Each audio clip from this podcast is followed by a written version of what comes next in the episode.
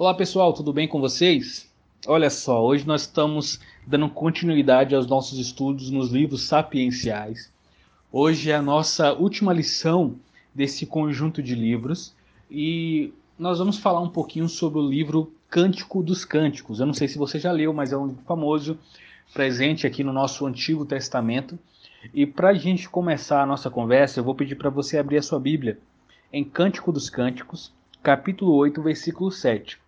Em algumas Bíblias, é, esse livro ele traz o nome de Cânticos de Salomão.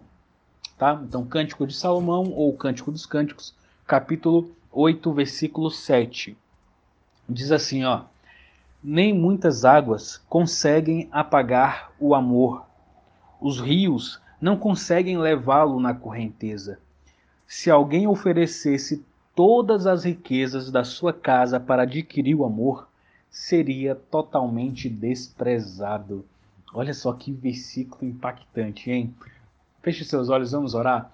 Pai querido, Pai de amor, nós te agradecemos por mais esse dia e nós te pedimos a tua sabedoria, Pai. Nós te pedimos a tua é, sabedoria para que possamos, é, nesse momento, ter discernimento para absorver, absorver tudo aquilo que a tua palavra nos diz e torne prática nos nossos dias. Essa é a nossa oração em nome de Jesus. Amém. Amém. Galera, falando sobre Cântico dos Cânticos, algumas coisas precisam ser ditas, né? Esse livro é, refere-se a uma poesia lírica que é típica do Oriente Médio e conta uma história de amor campestre, né? Entre a Sulamita e o seu amado, o rei Salomão. Esse livro está repleto de anseios, buscas, encontros, desencontros e votos de amor e fidelidade. Esse poema não segue uma sequência lógica, cronológica, mas na verdade é composto por alguns flash flashbacks e coros né, entre seus relatos. O cântico nupcial é constituído é, por uma linguagem metafórica que visa retratar o desejo e a intensidade das emoções entre o casal. Que casal é esse, Matos? Casal que é o rei Salomão e a Sulamita. O conteúdo e o propósito, contudo, são permeados de algumas controvérsias, e nós poderemos apontar aqui rapidamente três dessas controvérsias. O primeiro questionamento diz respeito à compreensão de Cântico. Não tem um consenso é, se o livro deve ser interpretado somente de modo literal, como coletânea de cânticos de amor carnal entre homem e mulher, ou se pode também ser é, interpretado em uma perspectiva alegórica, como uma expressão do amor de Deus por seu povo Israel, ou mesmo em uma perspectiva mais histórica, como um retrato de, do amor de um rei, nesse caso Salomão, por sua esposa. Então a gente tem essa, essa controvérsia aqui desses três pontos. O segundo ponto que eu quero falar com vocês é, refere-se à estrutura do cântico. Apesar de muitos estudiosos defenderem uma estrutura dialógica entre esposa e esposo, nem sempre se faz clara a distinção das vozes de ambos, tampouco a dos outros personagens que rodeiam essa história, né, que é a mãe, irmãos, meninos, meninas, pastores, etc. E o último questionamento a ressaltar é, é relacionado à unidade dessa composição não há acordo, acordo se os oito capítulos estabelecem um todo orgânico e harmonioso, ou se essa obra é, na realidade, um conglomerado de poemas sobrepostos, sem separação definida entre os poemas, ou, ou e sem uma estrutura identificável. É, enfim, essas não são as questões mais simples de serem respondidas, na verdade e nem são as perguntas mais certas a serem feitas diante desse texto sagrado. A suposição ah, de, de uma composição única, a certeza da estrutura, ou mesmo se há uma possibilidade de interpretação mais mística e alegórica, enfim, o fato é que nós encontramos uma representação valiosa do amor entre um casal. Trata-se de uma manifestação sobre o casamento, família, geração de filhos, fidelidade, desejo e intensidade. É, o, o, livro de, do, do Cântico dos Cânticos é composto por oito capítulos, você consegue ler assim bem rápido, não não é difícil, assim, é, é você tem uma leitura bem agradável.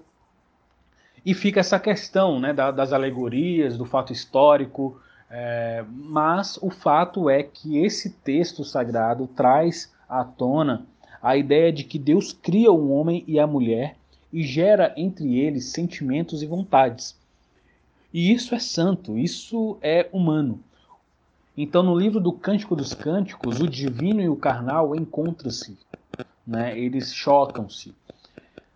E nós podemos aprender muitas coisas é, diante desse texto. A primeira coisa que a gente pode ressaltar aqui, um aprendizado, é que talvez você esteja se perguntando por que Cântico dos Cânticos? A ideia é a mesma de Rei dos Reis. Quando a gente fala de Jesus e fala que ele é Rei dos Reis, nós estamos dizendo que ele é o Rei, né? Ele está acima de todos. Então, quando se diz Cântico dos Cânticos, está é, sugerindo que esse texto hebraico é a, o maior cântico de Salomão. Ele é o, o poema assim, mais belo, que está em, posição de destaque diante de todos os outros escritos pelo rei. E falar de amor é muito bom. Porém, esse sentimento pode facilmente ser diluído em ilusão se for plantado longe de Deus. E para a gente conseguir compreender melhor esse livro, é importante lembrar que aqui estamos refletindo sobre o amor de noivado, ou relacionamento conjugal de Salomão com sua amada.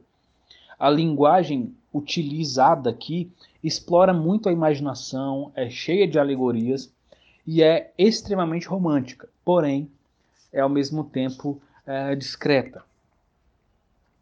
Madison, o que, que nós podemos aprender aqui de, de relevantes para nossa vida? Muitas coisas e eu quero destacar uma que é sobre o amor. Nós acabamos de ler aqui que nem muitas águas conseguem apagar o amor, tratando o amor como um, um fogo, uma chama que não é fácil de ser apagada, na verdade não pode ser apagada. Os rios não conseguem levá-lo na correnteza. E eu acho bacana quando esse versículo é, 7 diz assim: ó, se alguém oferecesse todas as riquezas, veja só, não é se alguém oferecesse uma quantidade, uma quantia relevante, uma quantia considerável, não. Ele diz assim, ó, se alguém oferecesse todas as riquezas da sua casa para adquirir o amor, seria totalmente desprezado. Ou seja, o amor não se adquire por meio da moeda, por meio de, da venda, não. O amor ele é valioso. Isso é, isso é perfeito, né? Isso é uma, esse versículo assim traz à tona a profundidade e o valor do amor genuíno. E o amor é a maior expressão entre um homem e uma mulher que estão comprometidos com o relacionamento. Esse amor não é edificado a partir de coisas. Ele não pode ser comprado ou trocado por posses. O amor não pode ser é, promisso que não pede nada em troca além. Perdão o amor ele não pode ser trocado por um dote. Olha o que a, nossa revista diz. Ele é cultivado na esperança de, da redenção, no compromisso que não pede nada em troca além da fidelidade. Ou seja, não, não, não, não há como eu adquirir esse amor por meio de bens materiais. Não tem como eu me esforçar trabalhando para conseguir uma quantia que possa comprar. Não. Por quê? Porque o amor ele não pede nada em troca. O amor ele é conquistado, sim. O amor nós conquistamos, mas ele não é conquistado em detrimento de coisas materiais. Mas é através da fidelidade. E essa fidelidade significa ser fiel na condução do lar, na harmonia da casa, nos projetos a dois e, claro, na exclusividade de um para com o outro. Nada disso pode ser adquirido pelo dinheiro. Nenhuma experiência com Deus está relacionada ao dinheiro.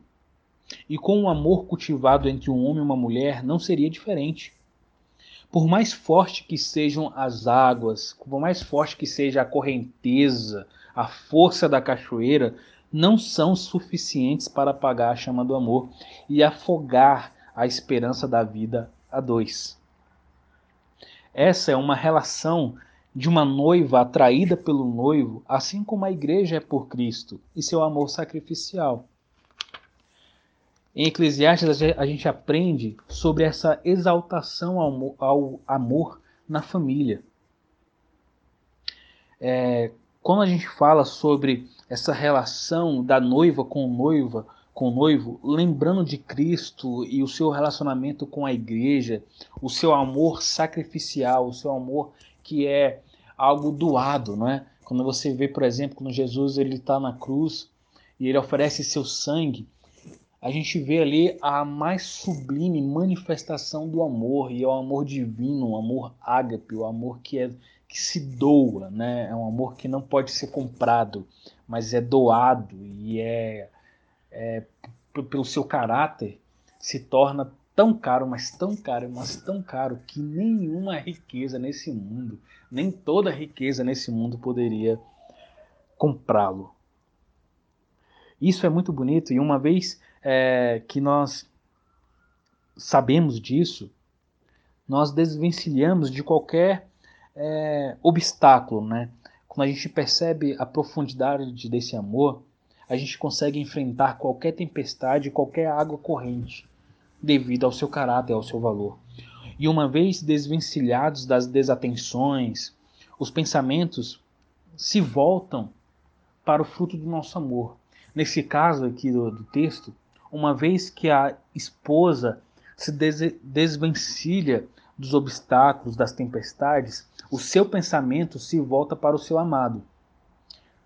Pois a maior alegria é estarem juntos. Se você ler esse, esse texto, esse, esse livro, você vai perceber essa forte atração que o noivo tem pela noiva e, enfim, é, e a noiva tem pelo noivo também. Nisso a gente percebe uma plenitude. Assim como a igreja está plena em Cristo, existe também plenitude na noiva com o noivo. Ambos anseiam pela presença do outro. É essa a qualidade de amor esperado biblicamente entre um homem e uma mulher. O existente entre Cristo e sua noiva, a igreja.